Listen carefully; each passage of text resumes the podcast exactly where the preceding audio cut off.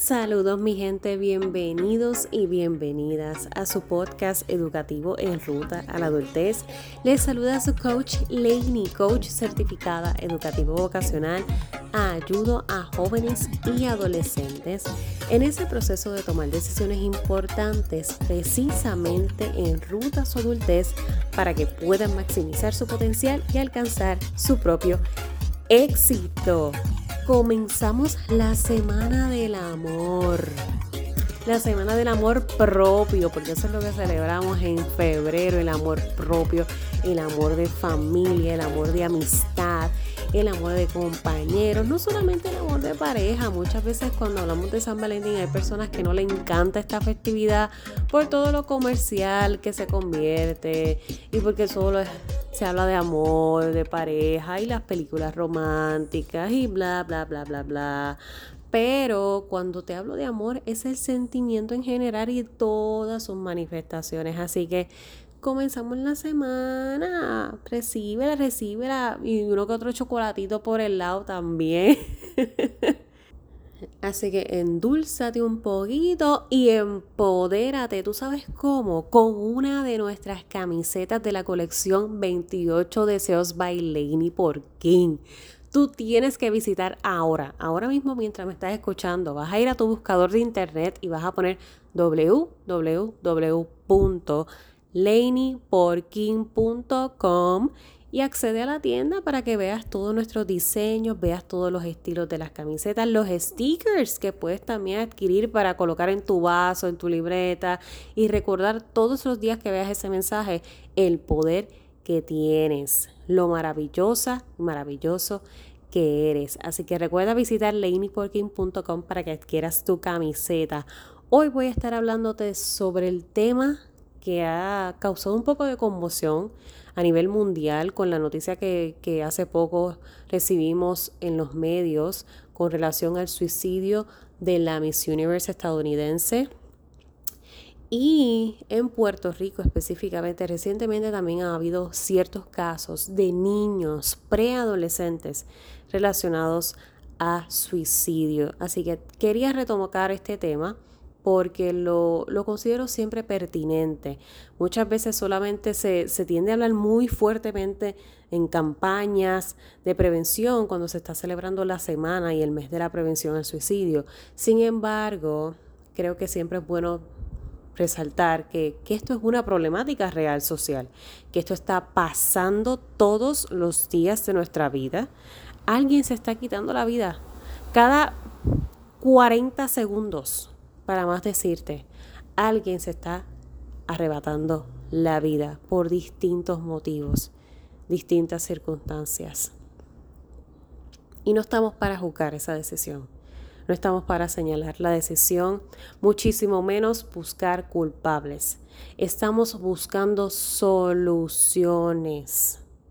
Y qué ironía que muchas veces en la vida, para otras cosas, nos encanta hacer Mister y Mrs. Solución hay un problema y rápido queremos resolverlo. ¿Qué es lo que hay que hacer para resolverlo? Si en la casa hay una gotera, ¿qué es lo que hay que hacer para resolver la gotera de la casa? Si se dobló un tobillo el nene en la escuela, vamos, ¿qué es lo que hay que hacer? Vamos a llevarlo al hospital, hay que ponerle un yeso. Si tienes que buscar una ropa para una entrevista de empleo, vamos, pues llévame a las tiendas porque tengo que conseguir eso porque mañana es mi entrevista. Constantemente estamos buscando soluciones para muchas cosas, pero cuando se trata de nuestra salud emocional, Ay, eso yo lo puedo hacer después. Ay, yo llamo después y hago la cita. Voy a ver si tengo espacio en la agenda. Ay, no, no, no, no, no, no me hables de eso. Yo no quiero ir para, ese, para un psicólogo. ¿Qué, nena? No, pero ¿cuál es la necesidad? Yo puedo, yo puedo con esto. Esto es una, una racha así que me está pasando. Es algo hormonal. Estoy en esos días del mes. Y así muchísimas, muchísimas excusas que comenzamos a escuchar a la hora de trabajar con sí mismo. Y no te digo que es un trabajo fácil. Trabajar con uno mismo requiere cierta valentía, definitivamente. Requiere cierta valentía porque tú vas a abrir esa caja de Pandora y tú no sabes qué es lo que va a salir. Porque somos un resultado de todo lo que se ha ido acumulando a través de los años, desde nuestra niñez hasta en la etapa en la que te encuentres. Tú has ido ahí metiendo cositas en la cajita metiendo muchas cositas en la cajita. Y hay unas que están tan guardaditas y tan profundas guardaditas porque nunca quisiste verlas, ni sacarlas, ni trabajar con ellas, que si ahora comenzamos a indagar y sabemos que eso va a comenzar, ese polvillo va a empezar a salir de las esquinas de la caja, uy, la cosa se aprieta. De verdad que sí, la cosa se aprieta y no nos gusta hablar de nosotros, no nos gusta enfrentarnos a esas partes de nosotros. Por eso es que es tan difícil a la hora de buscar ayuda porque la resistencia es grande y se debe mucho al estigma social con relación a buscar asistencia emocional. Ustedes tienen la menor idea qué puede estar pasando por la mente de un preadolescente de 8 o 9 años para quitarse la vida. Porque muchas personas rápido escuchan estas noticias y dicen, ay, pero bendito, pero si ese edad no hay problemas, ¿cómo va a ser? Y esto es lo que yo recalco una y otra vez en En Ruta a la Adultez. Una y otra vez en cualquiera de los talleres que ofrezco. Una y otra vez en cualquiera de las plataformas en las que me dirija a ustedes la importancia de entender que esto no se trata de edades y capacidades. Esto se trata de sentir y de escuchar. Nuestros jóvenes y niños sienten, son seres humanos y claramente absorben todo. Un niño de 8 o 9 años, una niña de 8 o 9 años, aunque a ti te parezca que es muy, muy joven en la vida y que todavía no tiene problemas, quizás si te vas a la casa una semana vas a ver que la dinámica constante es que le ignoran, está todo el tiempo en tableta o en el teléfono. Cuando quiere compartir en familia le dicen que se vaya, que eso no es para él o ella, que es para adultos. El método de castigo en casa es el golpe. Y entonces verdaderamente no tiene problemas.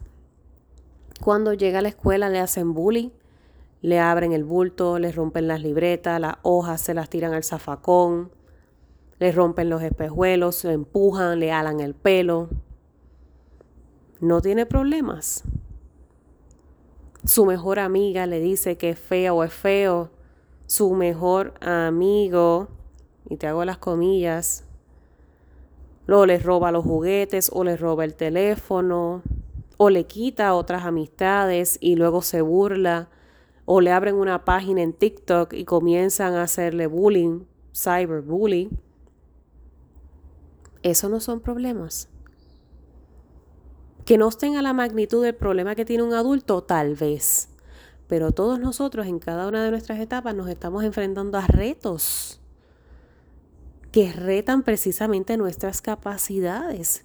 Y a lo mejor tú adulto que lo ves, que ya tienes 30, 28, 35 años, 40 años, pues quizás, eh, ay, pero eso de que te rompan las libretas y el bulto, eso no pasa nada. Tranquilo, tranquila. Para ti no. Pero para ese niño de 7, 8, 9 años tiene un impacto gigante porque es enfrentarse a algo para lo que no está capacitado, para lo que no está preparado emocionalmente.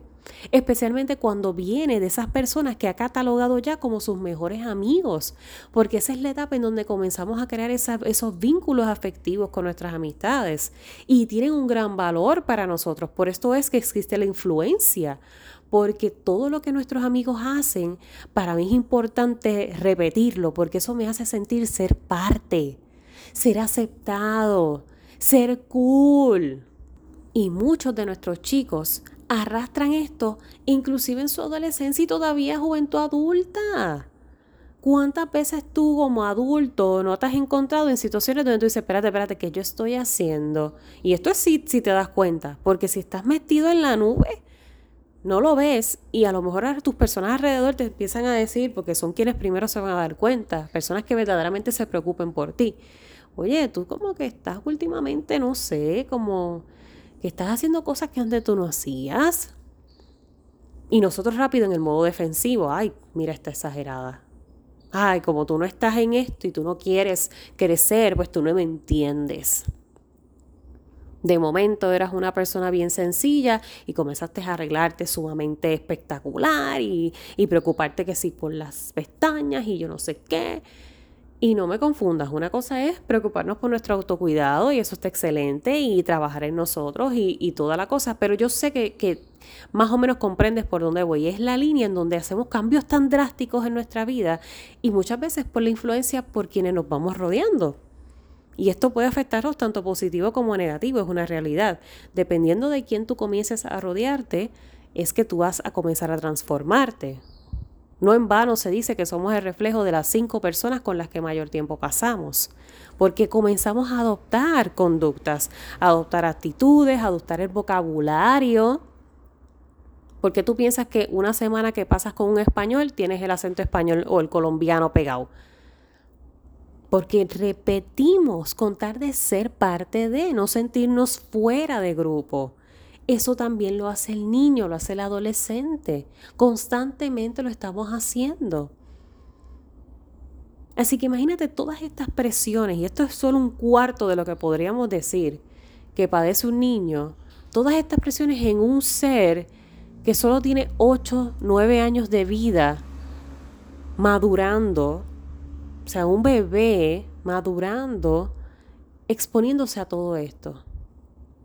Y si a eso tú le añades que lo que es el ambiente del hogar es tóxico a la máxima potencia, en donde no hay comunicación asertiva, no hay expresiones de afecto, no hay aceptación, lo único que hay es crítica, señalamiento, castigo, regaño, regaño, castigo, regaño, regaño, cuestionamientos, culpabilidades. Es una presión grande. Es una presión grande. Así que el por qué yo no creo que sea la pregunta que debamos seguir buscándole la respuesta. Tenemos que buscar el cómo vamos a atacar la situación. ¿Cuál es la solución? ¿Por dónde se comienza a trabajar la problemática? El por qué hay muchísimas respuestas. Y tal vez muchos se estén enfocando en el por qué, porque si tú identificas el por qué, lo puedes atacar. Pero es que ya, ya aquí, en los 12 minutos que llevo hablando contigo, te ha dado bastante razón de los por qué esto puede suceder. Entonces, ¿por qué nos seguimos enfocando en eso en vez de el cómo? ¿Cómo lo voy a atacar?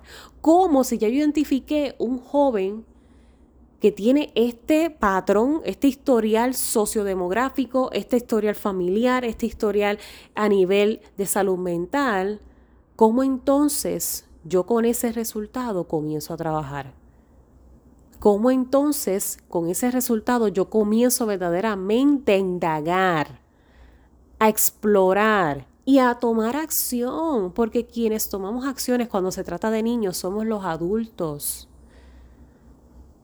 No solamente es la escuela, no solamente son los profesionales, también es casa. También son las amistades.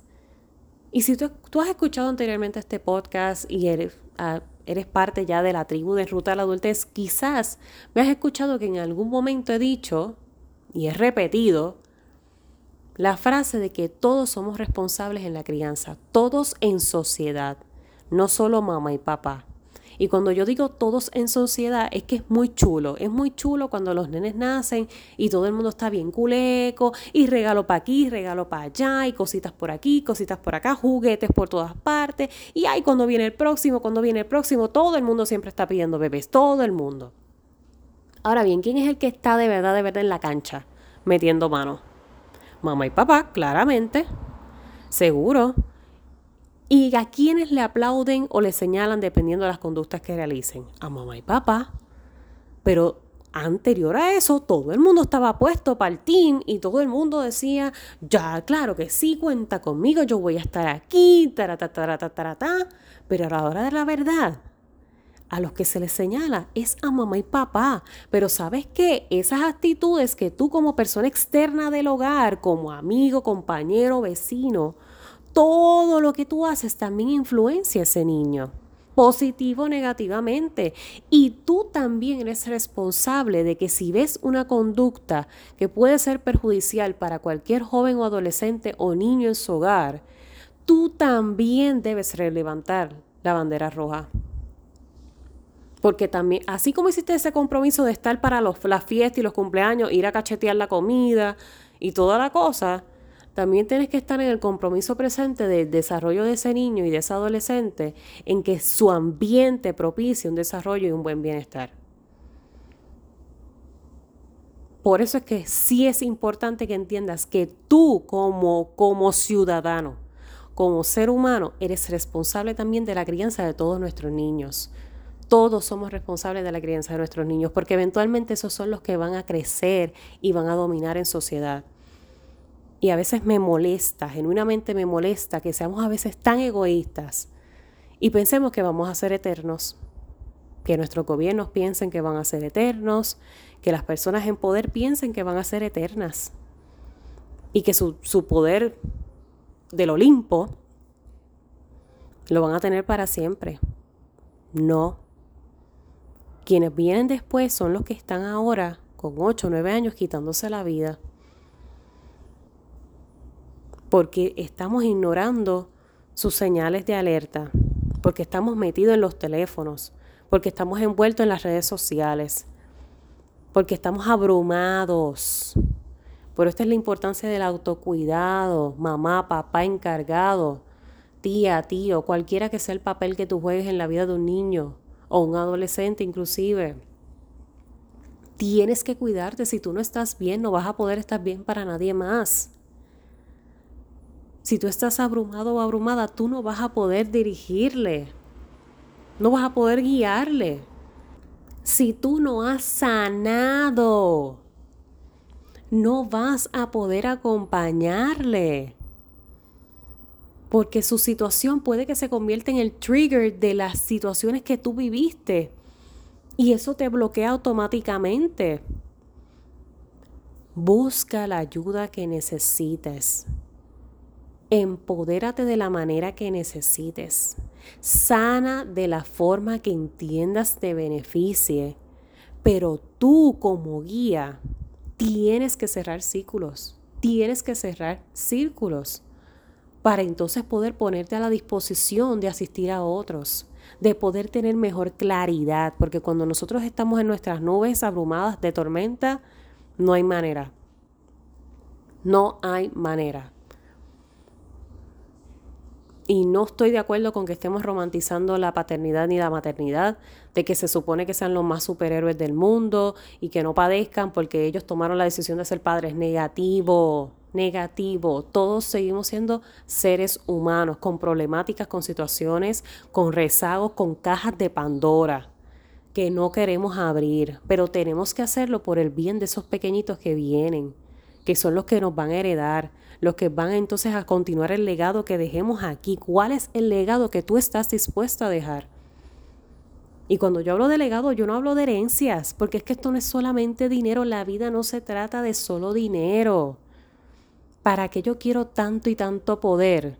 ¿Para qué yo quiero tanto, tanto dinero? Si esta cabecita, si mi mente, si mi salud mental está trastocada. ¿Para qué? ¿Para qué? Podrás tener acceso a los mejores psiquiatras, a los mejores psicólogos del mundo. Puedes tener siete si tú quieres, con todo el dinero que tengas.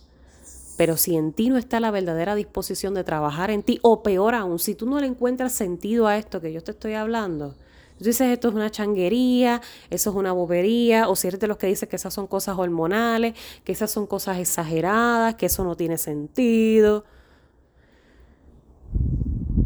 que si eres de los que piensas que esto no es una enfermedad verdaderamente, que la depresión es una, es una, es una bobería, que eso es una, una etapa, una racha. Si tú eres de los que piensas de esa manera, yo quiero informarte que espero que no tengas que enfrentarte de la forma más, más cruel ante esto. Que no tengas que vivir lo que están viviendo esos padres que ahora mismo están enterrando a sus hijos que todos los días a partir de este momento se van a echar culpa por no haber estado lo suficientemente pendientes de sus niños y pensar que por su responsabilidad tomaron esa decisión. Porque esto es algo real.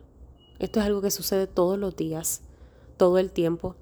específicamente luego de la pandemia que hemos vivido, con todas las pérdidas físicas y emocionales que hemos vivido. Se habla mucho, se sigue hablando mucho de la pandemia y del COVID, las vacunas y yo no sé qué, ni sé ni cuándo. Vamos a hablar de la gente que está afectada emocionalmente de todos estos cambios. Vamos a enfocarnos en las soluciones a las diversas problemáticas sociales que estamos viviendo. No solamente estamos hablando de crisis económica, hay otros aspectos que hay que atender. Hay mucha gente todavía viviendo un proceso de duelo, de familiares que no pudieron despedirse en el 2020 porque fallecieron en los hospitales y no pudieron acercarse. Eso es un proceso de duelo bastante traumático. Hay mucha gente que está en procesos de duelo porque aún están viviendo quizás en refugios o viviendo con familiares porque quizás perdieron su casa por no poder pagarla, porque perdieron, también sus empleos. Hay muchos jóvenes pasando por transiciones abruptas de escuela por escuela, porque quizás entonces como ya mamá no, o papá no pueden pagar el colegio, pues a lo mejor ahora estoy en escuela pública. O quizás ya yo estaba en escuela pública, pero mi escuela pública la cerraron, así que tuve que mudarme a otra escuela. Pero entonces ahora esa escuela tampoco va a abrir y ahora tengo que mudarme a otra. Ustedes entienden el impacto que esto tiene en un joven. La inestabilidad hay mucho pasando, señoras y señores, hay mucho sucediendo. Y yo sé que a veces uno salirse de, la, del yoyo y darse cuenta de lo que pasa a nuestro alrededor tiende a ser tan chocante que uno prefiere crear esa desconexión por autoprotección. Lo puedo entender, te puedo entender. Porque de verdad que si uno no está emocionalmente fortalecido, esto nos puede quebrantar en segundos. Nada más hay que aprender el televisor y ver las noticias por dos minutos. Y ya tú dices, yo no puedo más, yo voy a pagar esto. Porque es mucho, es mucho.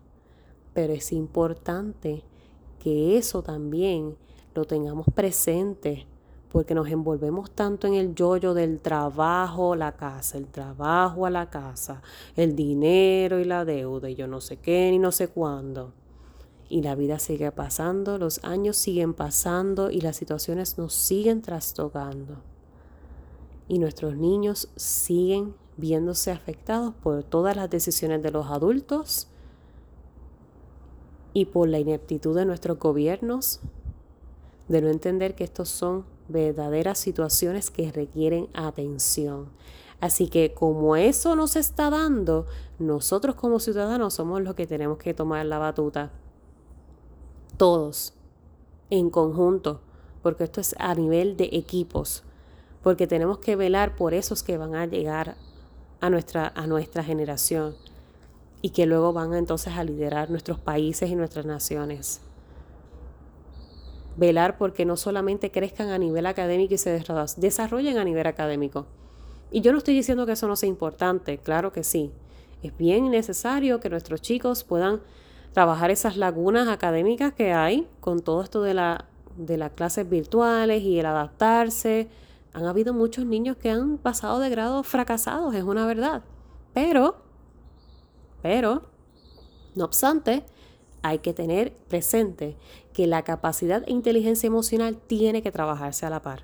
De nada nos sirven muchas A, de nada nos sirven todos los 100 en los exámenes si nuestra inteligencia emocional está lastimada, no está desarrollada. Así que con eso quiero dejarte en el episodio de hoy. Espero que te haya gustado esta información, que te haya sentido identificado, que te haya verdaderamente ¡ah! dado ese, ese jamaquión. Si fue de esa manera, por favor, comparte este episodio con esa persona que tú sabes necesita este mensaje. Por favor, somos muchos los que debemos sumarnos a este movimiento. Así que recuerda siempre, voy a ti, que para el resto me tienes a mí.